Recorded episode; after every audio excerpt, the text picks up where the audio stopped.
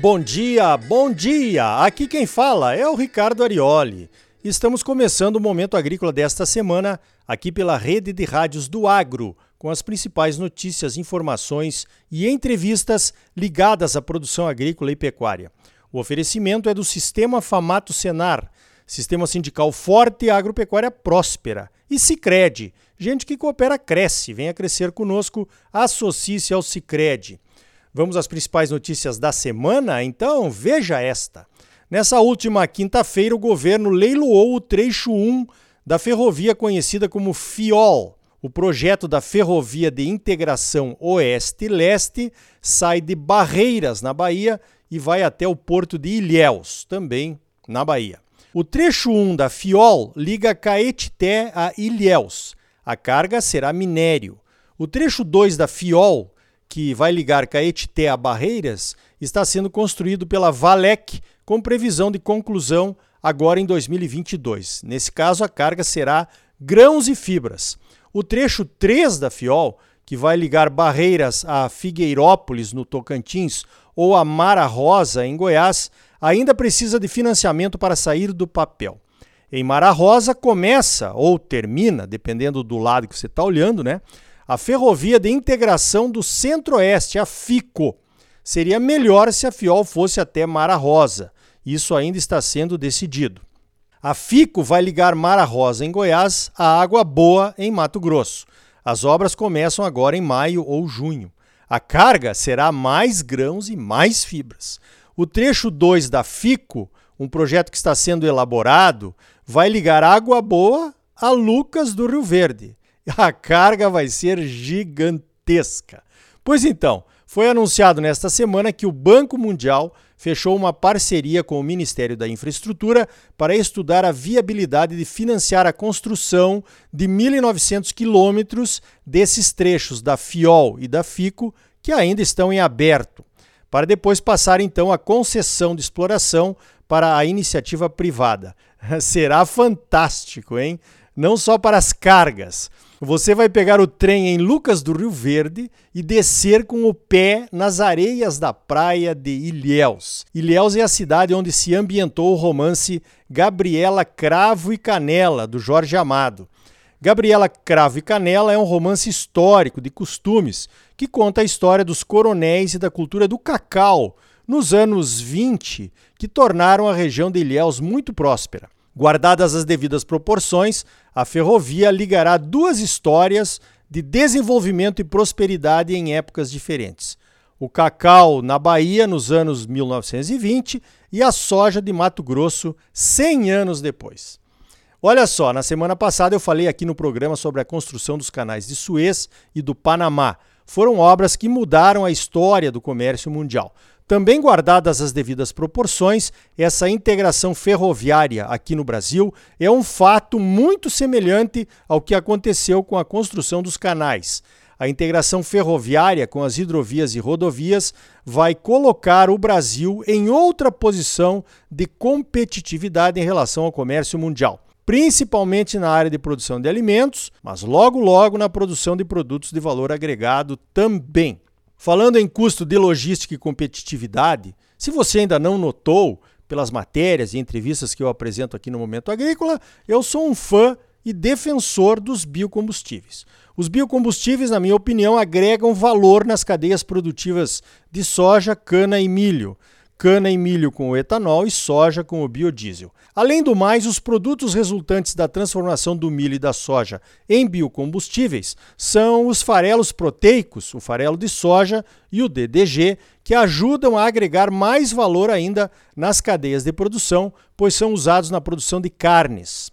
Ou seja, quanto maior o uso de biocombustível, maior a necessidade de milho e de soja, maior a produção de farelos, maior a produção de carnes uma espiral positiva perfeita. Tem ainda as questões das menores emissões de gases de efeito estufa, melhor qualidade do ar que respiramos nas grandes cidades, maior arrecadação de impostos nos estados, maior geração de empregos diretos e indiretos e por aí vai. Olha, nessa semana aconteceu um fato inédito. A Agência Nacional de Petróleo, a ANP, suspendeu um leilão de biodiesel que já estava acontecendo. E suspendeu o leilão porque o preço do biodiesel ofertado no leilão chegou a R$ 7,00 o litro, o que é quase três vezes mais que o valor do diesel vendido pela Petrobras. Ou seja, como as distribuidoras são obrigadas a comprar 13% de biodiesel para misturar no óleo diesel, o preço do óleo diesel teoricamente teria que subir, o que certamente não é uma boa notícia. Né? Teoricamente, os preços do óleo de soja acompanham a cotação internacional da soja, que está com preços bem aquecidos nesses últimos meses. O óleo de soja é a principal matéria-prima para a produção de biodiesel. E a soja e o óleo de soja dependem do mercado internacional e da cotação do dólar. Já tem distribuidora pedindo que o governo reveja a sua política de adição de biodiesel ao diesel e volte atrás nos 13% da mistura o que seria um retrocesso na política brasileira dos biocombustíveis, que ainda engatinha, tem a idade do Renova Bio. E o mercado precisa de confiança e de previsibilidade. Olha só, esse é com certeza um momento delicado, mas eu acho que os setores todos, o governo, as indústrias de biodiesel, as distribuidoras e até os estados que tributam os combustíveis em demasia deveriam se entender Afinal, todos precisam enxergar os benefícios de uma cadeia de industrialização e de mercado e não apenas o valor do óleo diesel. A política de biocombustíveis do Brasil só tem um caminho: tem que dar certo, com ou sem pandemia. É bom para todo mundo. Na minha modesta opinião, baixar preço para vender mais é o fundamento a ser analisado por todos. Mas parece que ninguém enxerga isso e todos individualmente só pensam em garantir o seu, né? Ainda sobre biodiesel, o Departamento de Agricultura dos Estados Unidos, o famoso USDA ou USDA, vai incluir os dados de uso de óleo de soja para a produção de biodiesel nos seus relatórios sobre oferta e demanda mundial de commodities.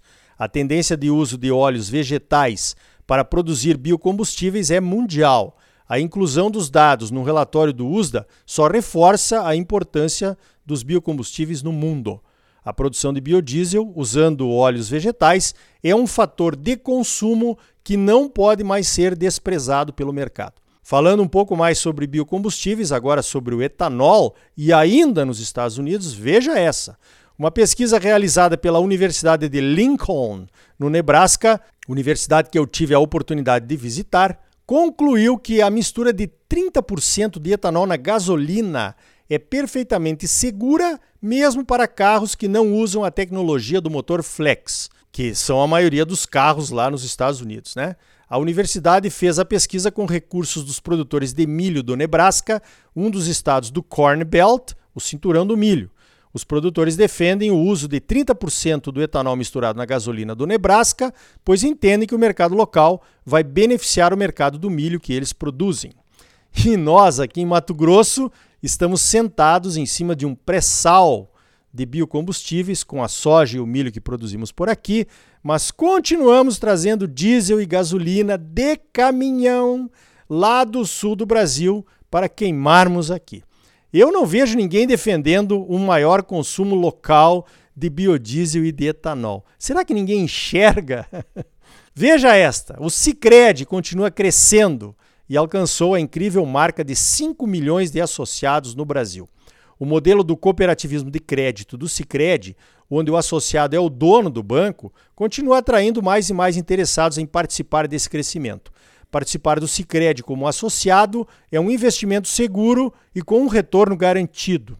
Por lei, as cooperativas de crédito devem decidir em assembleia como serão divididos os lucros, chamados de sobras entre os associados. Além disso, a remuneração do capital investido em cotas partes tem sido mais alta do que a poupança. Esse capital que pertence aos associados é usado para fomentar negócios na economia local, fortalecendo as regiões onde o Sicredi atua. E não é só em número de associados que o Cicred cresce.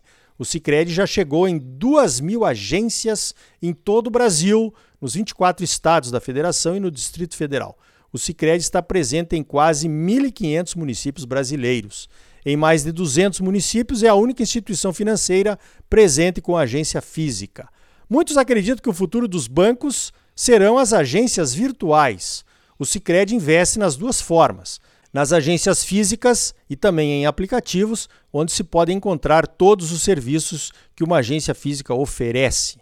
A presença de uma cooperativa de crédito no município mostra que há um incremento do PIB per capita em 5,6%, criam-se 6,2% a mais de vagas de trabalho formal, além de aumentar o número de estabelecimentos comerciais em 15,7%, estimulando, portanto, o empreendedorismo local. Agora, em 2021, o Sicredi planeja abrir mais 250 agências pelo Brasil afora. Eu digo e repito, gente que coopera cresce. Venha crescer conosco, associe-se ao Sicredi. Falando ainda em soja e milho, a Conab publicou seu sétimo levantamento da safra de grãos 2020-21. Segundo a Conab, vamos bater dois recordes de produção.